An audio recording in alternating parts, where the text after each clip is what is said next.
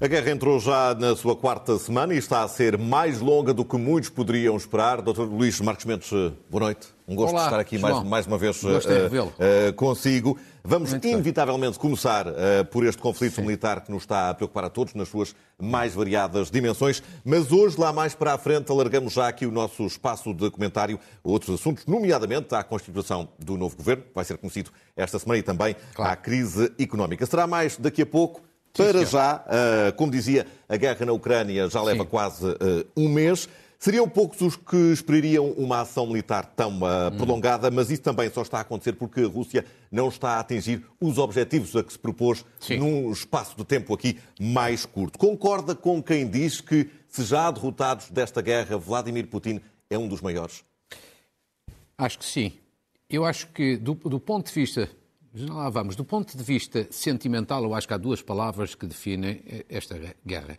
Crueldade por um lado, solidariedade por outro lado. Claro que todas as guerras são cruéis, são desumanas. Esta ainda parece muito mais, porque é talvez a guerra mais mediática de sempre. É, é uma brutalidade, até dói o coração. O único aspecto positivo é mesmo a onda de solidariedade impressionante em Portugal e em todos os países da Europa. Agora, no plano mais racional, que é aquele que você coloca, Acho que Putin, ao fim de quase um mês, porque quinta-feira faz um mês. Quinta-feira, sim. Não ganhou nada do ponto de vista militar e já perdeu muito do ponto de vista político. Perdeu no curto prazo e vai perder no médio e no longo prazo. Vejamos que ele cometeu um conjunto de erros, quer no plano militar e quer no plano político, que neste momento já o estão a afetar profundamente. Vejamos, no plano, no plano militar, ele previa uma guerra lenta, Uh, e está a sair uma guerra exatamente ao contrário. De resto, há um general, Zolotov, próximo de Putin, que o disse há poucos dias. Falhas de avaliação dos serviços de espionagem, até houve dois espiões que foram colocados em prisão domiciliária, demasiadas baixas militar, de militares, problemas sérios de logística de abastecimento das colunas militares. Portanto, coisas que parecem até quase impossíveis de acontecer. Desvalorização da resistência ucraniana. Ele nunca pensou ter uma resistência ucraniana tão forte e a verdade é que, ao fim de quase um mês, não tomou nenhuma das grandes cidades, designadamente Kiev, que se esperava, segundo as previsões, que acontecesse nos primeiros dias. Isto são erros militares que, até, que surpreendem. Ou seja, do ponto de vista militar, ele não ganhou ainda nada. Do ponto de vista político, acho que é um perdedor, como se, como se pode ver já por estes indicadores essenciais. Primeiro, ele, ele conseguiu unir, como talvez nunca, os Estados Unidos e a União Europeia. Era tudo o contrário do que ele desejava. Ressuscitou a NATO, que muitos diziam, começar pelo presidente Macron, que estava em morte cerebral. Sujeitou-se a sanções duríssimas, como nunca antes esteve. Já lá vamos. Cavou o isolamento internacional como se viu nas Nações Unidas. Está profundamente isolado. Perdeu para Zelensky a guerra da comunicação. Já veremos que Zelensky é, de facto, uma estrela nesse plano. E vê mesmo alguma contestação a surgir na Rússia. Não é por acaso que Putin falava há dias que quem está contra a guerra são traidores. Porque são poucos ainda, mas há contestatários. Ou seja, ninguém imaginava porque e ninguém imaginava esta surpresa. Porquê? Porque isto é David contra Golias. Provavelmente, do ponto de vista militar, Putin até pode ganhar, porque a diferença é de 5 para 1 em termos de exército e de capacidade militar. Agora, até ao momento, de facto, isto é uma surpresa e tem muito, muito a ver com estes erros e com o mérito dos ucranianos. Agora, isto para o futuro levanta aqui alguns problemas. Pode levar a algum desespero de, de Putin que pode, pode, ser perigoso eu acho que esse é um risco. Para o decorrer desta guerra. É, esse é um risco. Putin, se se vir em desespero, que é em desespero militar com as armas convencionais, pode ser tentado a usar armas químicas, armas biológicas, a ter uma intervenção mais destrutiva, como fez na Chechênia ou como fez na Síria. E, portanto, Neste desespero... caso já começou aqui com mísseis hipersónicos. Com, com certeza, para mostrar, para mostrar força. Portanto, o desespero é um mau conselheiro nesse plano. Segundo risco também que existe, é o risco de uma intervenção da NATO. Neste sentido, e eu acho que Putin não quer intervir nos países da NATO. Acho que isso é uma barreira vermelha. Agora pode haver um incidente, um erro de cálculo, um disparo que vai parar a um dos países da NATO ali na vizinhança. E aí a NATO tem que intervir. E a NATO, no momento em que e já intervém... esteve lá próximo, uh, nesta claro. última semana. E pode acontecer, nós temos... E, N exemplos de histórias do passado, de guerras no passado, que começaram por erros de cálculo. Imagine uma intervenção da NATO. Então, de um conflito regional, passamos a ter um uhum. conflito de caráter é é mundial, global, é uma calamidade. O terceiro risco tem a ver com a China. A China está aqui quase a fazer, a tentar fazer permanentemente a quadratura do círculo. O que é que é? A China é parceiro da Rússia, mas não quer ver a sua imagem associada à invasão porque é uma imagem negativa. É pressionada pelos russos para ajudar, mas não quer pisar o risco. É pressionada pelos americanos para fugir de Putin, mas também não quer, digamos assim, obedecer, entre aspas, ao dictato dos americanos. Portanto, está aqui a fazer a quadratura do círculo eh, e, portanto, eu acho que há, neste momento, aqui uma certa situação de impasse que tanto pode dar para uma guerra prolongada, como pode dar para um acordo de paz nas próximas Já iremos falar dessas, dessas uh, negociações. Antes disso, e frisou aqui, quer falar também das uh, sanções. Se, por Sim. um lado, estas sanções não estão a travar as intenções militares russas, que continuam a progredir Sim. no terreno, Sim. por outro lado, já se fazem sentir muito junto da, da, da população russa. Até onde é que pode ir este impacto? Vamos ver, João, se me permite, primeiro uma componente de informação e depois a seguir uma parte de análise. Muitas pessoas perguntam que efeitos é que, em termos económicos, as sanções estão a ter na Rússia. Vejamos rapidamente alguns indicadores eh, objetivos. Um Primeiro, quadro, é? exatamente. Primeiro, o rublo desvalorizou cerca de 30% face ao dólar só depois da guerra, acrescentando às desvalorizações que já tem tido de, de anos anteriores. Metade das reservas eh, russas estão congeladas. Porquê? Porque eram reservas depositadas em bancos ocidentais e, portanto, com as sanções estão congeladas. Um problema grande para a Rússia. A taxa de duro da dívida há 10 anos mais que duplicou em 3 semanas de guerra. 400 aviões da Aeroflot estão parados, estão em terra. Com dívidas, com dívidas em empresas de leasing europeia na ordem de 10 bilhões de dólares. Portanto, isto é uma calamidade tudo por causa das sanções não poder usar o espaço aéreo europeu. 400 multinacionais saíram da Rússia. Por exemplo, a Zara fechou 502 lojas. E o maior risco é o risco de recessão, entre 7% e 10% da sua economia. É uma contração brutal. Isto são previsões quer da Moody's, quer da OCDE. Ou seja, a economia russa, que já não estava propriamente brilhante, está a levar um rombo monumental. Agora, perguntar-se-á, mas isto é de molde a fazer com que Putin caia? Não, claro que não.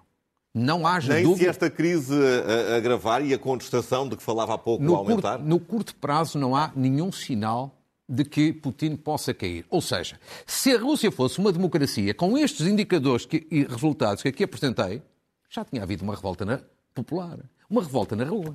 O presidente caía, não tenha uma dúvida. O problema é que não é uma democracia.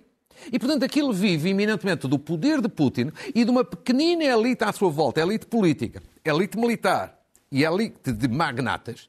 E relativamente a estes, não há sinais até ao momento de revolta contra Putin. Agora, Embora estejam a ser muito visados. Com certeza. E por isso é que não tenho uma dúvida. Não há sinais de que Putin vai cair, mas esta situação na economia faz um pouco abalar. Ou seja, força, ajuda a forçar um acordo de paz.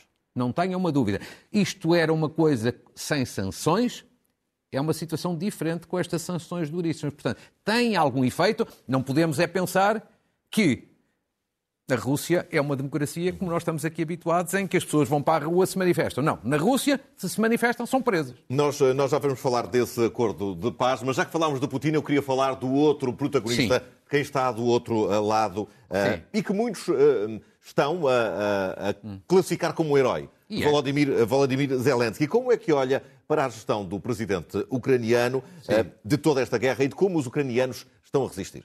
Eu diria que ele é um mestre da comunicação e, ao mesmo tempo, está-se a revelar um grande político. Ou seja, por um lado, ele é de facto uma estrela. Do ponto de vista da comunicação, ele é uma estrela. Ele é um herói. Ele é um grande comunicador. Ainda anteontem eu vi, acho que era no Jornal Público, um excelente texto de análise sobre a sua capacidade de comunicação, em que pessoas tão especialistas como Luís Paixão Martins, que é quase o papa da comunicação, ou Rui Calafate diziam que ele, de facto, é exímio neste domínio. E eu acho que é verdade. Quer dizer, cada intervenção, cada discurso do presidente Zelensky, aquilo é um míssil teleguiado contra Putin. Eu acho que, apesar da desinformação e da censura que existe na Rússia, eu acho que estas informações vão chegando, estes, estes discursos e estas intervenções, sobretudo com aquela carga emotiva que ele coloca, e vai desgastando o regime. Não tenho nenhuma dúvida. Agora, para além disso, eu acho que, acrescentando aquilo que tem sido dito, eu acho que ele não é apenas um grande comunicador. Acho que ele é também um grande político. Porque veja bem. Porque essa parte da comunicação ele tem a experiência da exposição mediática que a sua anterior profissão uh, lhe Exa deu. Exatamente. Politicamente, Agora, politicamente, muitas dúvidas. politicamente é uma novidade. Porquê? Veja este exemplo. Ele está quase dia sim, dia não, a ir falar aos parlamentos de vários países, na Europa e fora da Europa. Hoje foi ao israelita. Exatamente. Como esteve na Alemanha, como esteve no Congresso norte-americano. Isto é uma ideia magnífica. Mas não é uma ideia só de um comunicador, é de um político. Isto é uma ideia política, uma iniciativa política. Segundo, o discurso que ele fez, todos os discursos são bons, emotivos, eficazes, assertivos. Mas o discurso que ele fez no Parlamento, no Bundestag, o Parlamento da Alemanha, há poucos dias, é notável de coragem política, quinta-feira. Porque não é apenas a emoção, é também a razão. Quando ele explica o erro enorme que a Alemanha cometeu em matéria de energia. Isto é de coragem política. Ou seja, eu acho que ele está a fazer um pouco como Churchill. Uhum.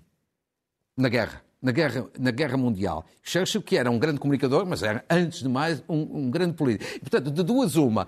Ou ele já antes, como humorista, já tinha intuição política, só que nenhum de nós sabia, ou então ele está muito bem assessorado e, sobretudo, e sobretudo aprende muito depressa.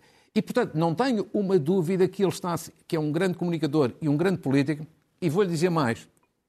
No, no imediato, isto é muito importante para puxar pela autoestima ucraniana. Segundo, para, ainda que a Rússia seja o regime que é, ir desgastando Putin.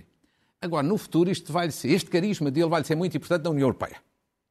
Porquê? Porque eu acho que há uma questão que toda a gente está a dar há, há por aqui adquirido. uma divisão, há aqui uma divisão dentro ah, da União Europeia sobre sim. a adesão da Ucrânia. Toda a gente está, está a dar por adquirido no mundo ocidental e europeu que depois da guerra a Ucrânia entra na União Europeia. E eu diria que acho que há aqui talvez um grande exagero. Quer dizer, eu pessoalmente acho que a Ucrânia devia entrar na União Europeia. Agora, o que eu acho, o que eu acho é que a União Europeia está profundamente dividida nesta matéria. Está dividida ao meio. Há metade dos líderes europeus que não querem a adesão da Ucrânia à União Europeia, por outras razões, sobretudo do, do, do, do Estado, do Estado de Direito. E, portanto, é aqui que eu acho que Provavelmente a União Europeia pensará mais num contrato de associação, como hoje em dia já existe, mais reforçado, para ajudar e muito à reconstrução da, da Ucrânia e não tanto na adesão. Agora, independentemente de acharmos ou não um erro, eu acho que é um erro, acho que o carisma, a popularidade, a influência de Zelensky vai ser muito, muito importante para abrir as portas e, da União e não, Europeia. E não acha que esta uh, imagem poderá, de alguma forma, uh, cair se Zelensky acabar por se ter em alguns pontos fundamentais num eventual uh, acordo para o final da guerra? Vamos ver. O acordo é aquilo que todos nós desejamos. É? é? você, sou eu, é o, é o mundo inteiro. Eu diria que a este respeito é preciso ter alguma cautela. Alguma cautela e ter expectativas sempre relativamente baixas. Porquê? Porque todos os dias surgem notícias que o acordo está iminente, o acordo está próximo, já estamos com X negociações, já estamos com consenso em várias partes. Eu diria que é preciso ter algum cuidado, desde logo porque os sinais são contraditórios. Quer dizer, por um lado diz o acordo está iminente, mas por outro lado os combates continuam com grande intensidade e os países ocidentais continuam a fornecer armas à Ucrânia. Segundo, Putin é um dissimulado.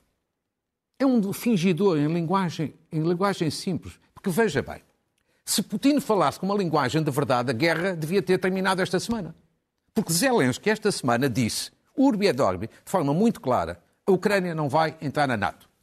Se Putin, se Putin falava a verdade quando dizia que a NATO era a grande questão que justificava a esta guerra... A neutralidade que ele quer da Ucrânia. Sim, mas antes da guerra, qual era a grande pretensão que a Rússia apresentava? Era... Essa neutralidade militar. Não entrar na NATO. Neutralidade. Pois esta semana, Zelensky garantiu. Se Putin falasse verdade e não com pretexto, a guerra tinha terminado esta semana.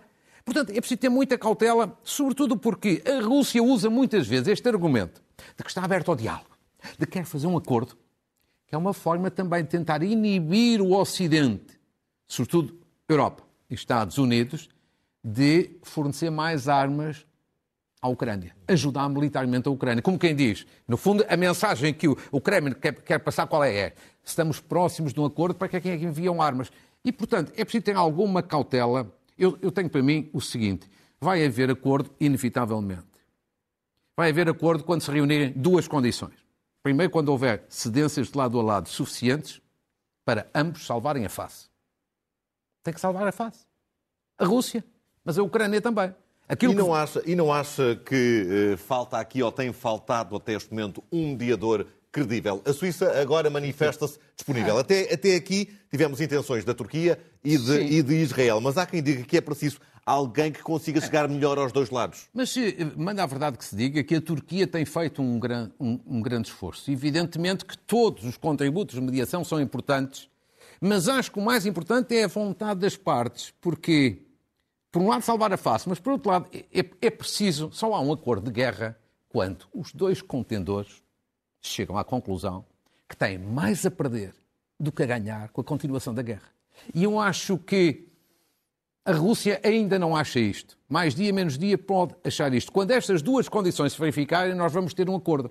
Claro que a mediação ajuda muito, mas há uma coisa que é muito positiva. Deixemos aqui um sinal de esperança dentro desta, desta calamidade, que esta guerra, dentro desta crueldade, que é apesar de tudo, as partes estão a falar, o diálogo não está fechado, há negociações e isto dá-nos uma esperança de que a guerra possa não se alongar. Embora o que vai sair dessas, dessas, negociações não tenha sido bem claro, porque a comunicação tem sido muito efetiva Mas... noutros campos desta guerra, no das negociações não tem sido tanto. Mas eu, eu julgo que nesta matéria talvez o segredo seja melhor conselheiro.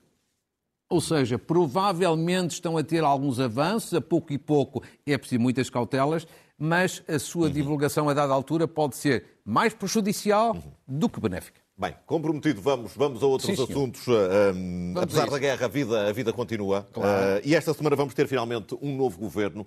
O que é que podemos esperar? Primeira coisa positiva é que já não é sem tempo. Nós, na prática, estamos sem governo. A efetividade de funções, digamos assim, desde dezembro, não é? A primeira boa notícia é que quarta-feira vamos conhecer o governo e na semana seguinte temos a posse. Olha, em primeiro lugar, eu devo dizer que há duas vantagens que este próximo governo tem à partida, independentemente da sua Constituição. A primeira é que, a fazer fé nas palavras do Primeiro-Ministro, vai ser um governo mais pequeno, com menos ministros e com menos secretários de Estado que o anterior. Isso é bom. O governo que está a acabar funções era demasiado grande e isso tornava-o menos eficaz. Portanto, vai ser um governo mais pequeno, logo mais eficaz. Nestas matérias, nem pequeno em demasia, nem grande em excesso. Segunda vantagem, vai ser um governo mais ao centro. Ou seja, já não tem geringonça, já não tem PCP e já não tem Bloco de Esquerda. Portanto, eu acho que estas são duas vantagens, independentemente da equipe que vamos ter.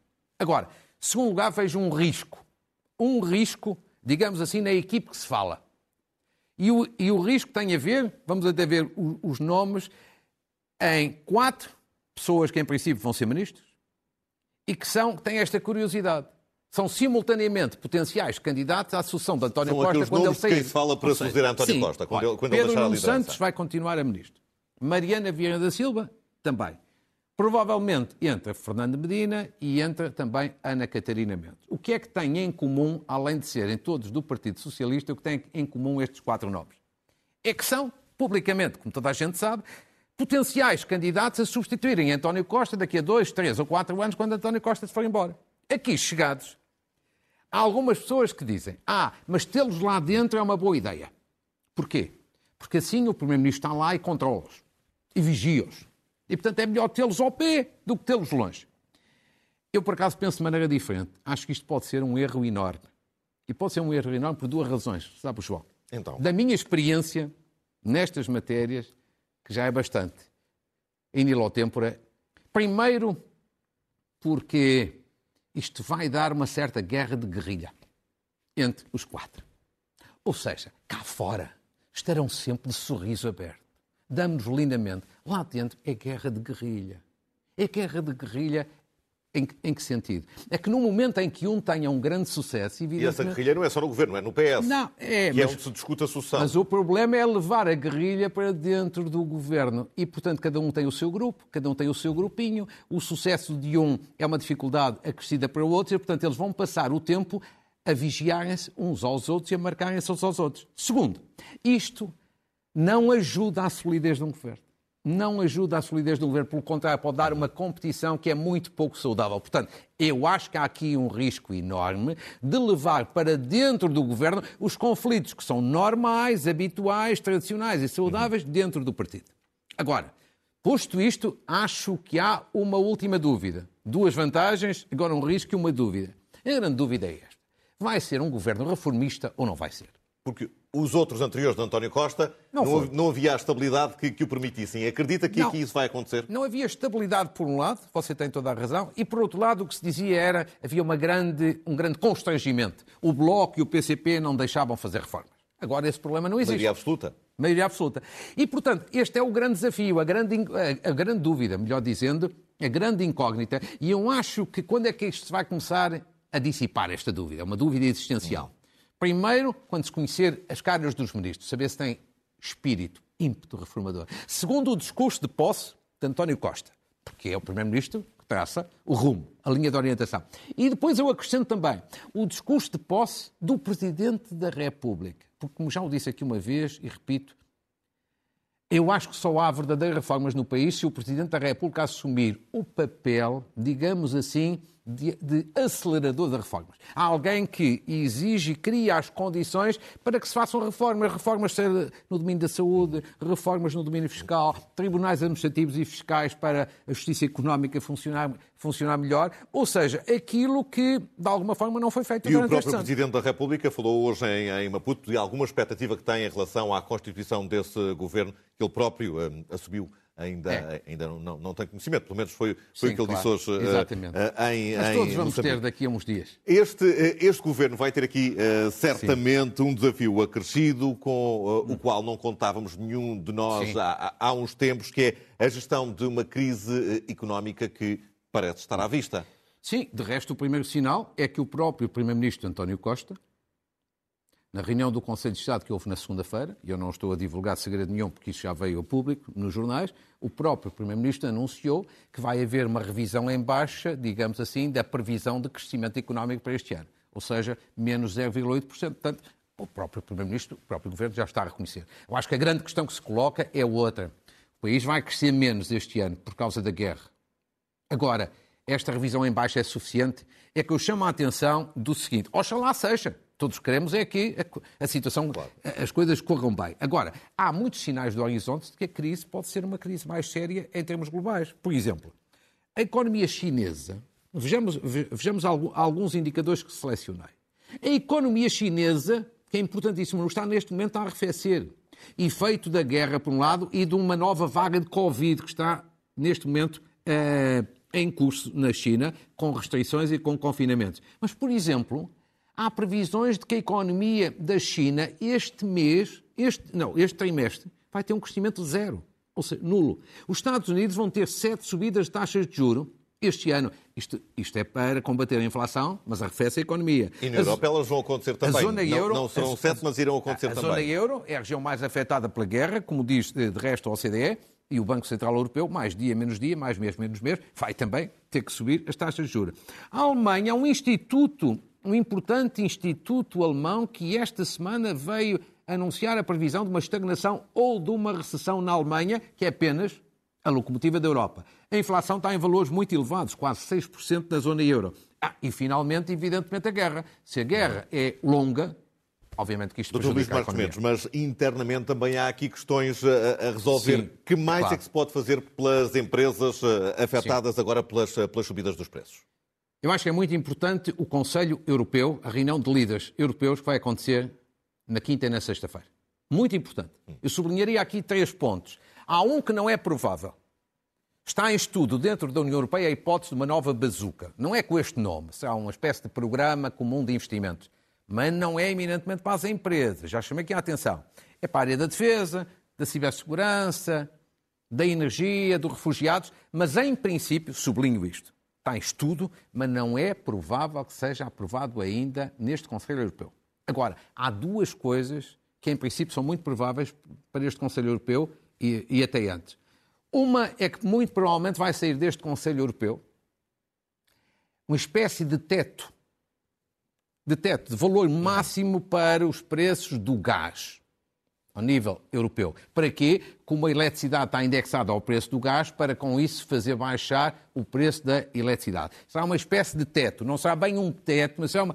Isto é uma medida que está neste momento a ser discutida, ainda não há consenso, mas é muito provável. Isto vai permitir baixar, se a medida for adotada, o preço da eletricidade. Claro que vai criar, não há bela sem senão, vai criar um chamado déficit tarifário, que depois vai ter que ser resolvido, mas no imediato tem estas vantagens. Terceiro, a Comissão Europeia, provavelmente esta semana, porque aí a Comissão Europeia não é Conselho Europeu, vai, vai autorizar os países, os Estados-membros, a reduzir o IVA da, da energia de 23% para 13%. Tudo aponta que vai ser esta semana, até por uma razão. Há países que já o estão a fazer, mesmo sem autorização. A Polónia já o fez. E, portanto, a Comissão Europeia seguramente o vai fazer. Isto permitirá... Para haver portanto, uma uniformização uh, no espaço comunitário. Exatamente. O que significa o quê?